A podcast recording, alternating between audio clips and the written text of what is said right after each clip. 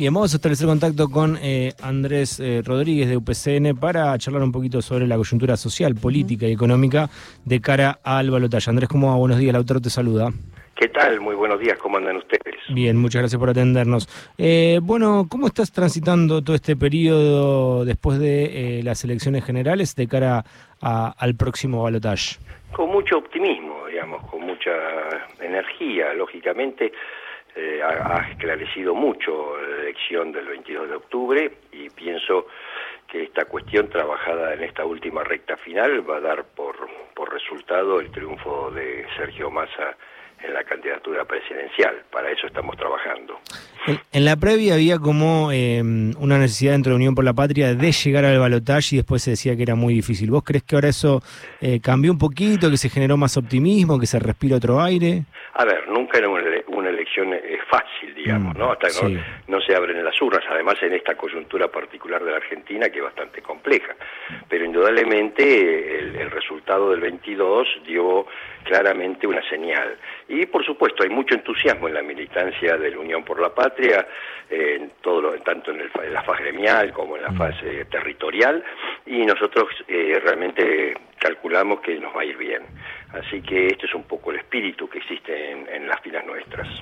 ¿Está previsto algún tipo de mm, acto o...? Eh, sí, en eso estamos. Casualmente mañana en, mi gremio se va a juntar la mesa ampliada de la CGT, que prácticamente son los sectores más importantes que conforman la Confederación General del Trabajo, y es posible que de allí, digamos, propongamos algún acto masivo como el que hicimos en el Congreso o de esas características aproximadamente, como para que verdaderamente se tenga un, nuevo hito en materia de campaña. Andrés, ¿por qué eh, Sergio Massa sí y no Javier Milei? ¿Cuáles son las diferencias que vos más eh, rescatás del candidato a favor de Unión por la Patria? Muchísimas, o sea, eh, Sergio ha planteado de entrada que quería, quiere ser el presidente de los trabajadores, de, mm fundamentalmente de todos los argentinos, habló de la unidad nacional, que yo creo que es una de las claves fundamentales para salir de estas grietas y de estos enfrentamientos que hemos tenido en estos últimos años, todo lo que significa proteger la industria nacional y por supuesto generar una, una actitud de crecimiento del país. Bueno, esta es la plataforma que tiene eh, nuestro candidato y además reivindicaciones lógicas como la salud pública y la, y la educación gratuitas en materia pública, o sea, todas estas cuestiones que son básicas de la Argentina, que la está ratificando y reafirmando el candidato, nos parece cruciales, mientras que del otro lado hay mucha confusión, se dicen cosas que después se desdicen, es decir, hay una cuestión realmente donde no se ve ningún proyecto, esta es la realidad. Andrés, te quería compartir un audio, quizás ya lo escuchaste, eh, si no, bueno, lo harás por primera vez, eh, de Patricia Bullrich eh, deseando que explote todo. Lo escuchamos y después me haces un comentario. ¿Cómo no? El día 19 explota, explota. Va, está explotando antes. Ojalá explote antes porque ya explotó. Están tirados arriba. Entonces, lo único que quieren es ganar las elecciones para después ir a, un, a, una, a una situación en la que van a llevar al país al 80-85% de pobres. Eso ya está.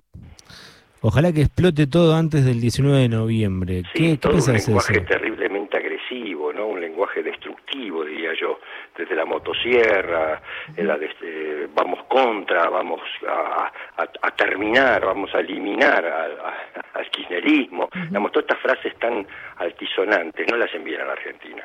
La Argentina más que nunca, como decimos, necesita en serio un camino de reencuentro, de unidad, donde verdaderamente los mejores tengan la, idea política que tengan, se expresen realmente con, con ánimo para rescatar a nuestro, a nuestro país. Este, esto se trata, por eso todo eso, ese lenguaje, además es un lenguaje vacío, porque no encuentra ninguna respuesta real a los problemas que aquejan a los argentinos, que evidentemente existen y que hay que solucionarlos, por supuesto, con dedicación, con trabajo, con fuerza.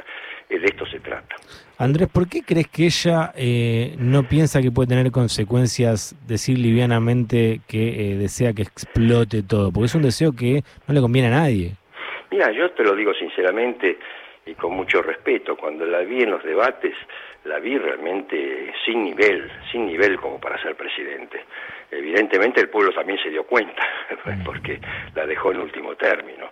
Es decir, para ser presidente, más allá, por supuesto, del carisma, de, digamos, de un montón de factores que encierran en un candidato, tiene que haber también conocimiento, tiene que haber conocimiento, por lo, no te digo de todos los temas, nadie conoce todo en absoluto, pero sí de los grandes temas que hacen al país en economía, en, en, lo social, en, lo cultural, es decir, es muy vacía esta, esta persona.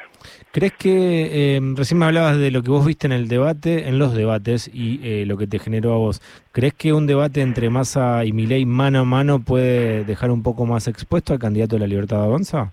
Y creo que sí, porque es una persona que no se controla, que es muy contradictoria, un día dice una cosa, después se desdice me parece que, como digo, no tiene una firmeza en sus propias convicciones.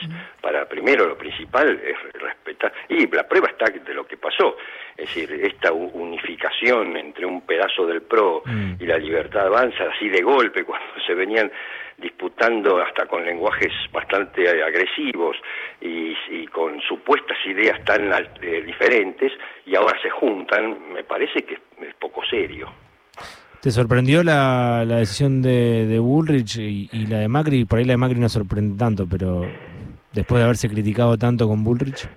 Y sí, por eso la vi totalmente entregada. Mm. Pero además, justamente lo que está diciendo, que lo único que quieren es ganar las elecciones, me parece que es al revés. Mm. Los que se han juntado en la oposición son lo único que quieren es ganar las elecciones. Para juntarse de esa forma, perdiendo, digamos, eh, teniendo diferencias tan sustanciales en materia de, de, ideario político. Uno tiene que asumir cuando pierde una elección, pero quedarse con sus ideas y ser, en todo caso, futura oposición constructiva, donde verdaderamente critique al gobierno de turno lo que no, no le parece bien y negocie o, busque un consenso en las cosas que son positivas. De esto se trata la oposición. Y me parece que eso le da seriedad a una oposición porque no pierde su sustancia, no pierde sus ideas históricas, no pierde su trayectoria. Eh, me parece que es así. Muchas gracias, Andrés, por el tiempo. No, muy amable a ustedes. Bien, pasó Andrés Rodríguez, eh, líder de, eh, y, y dirigente gremial de UPCN.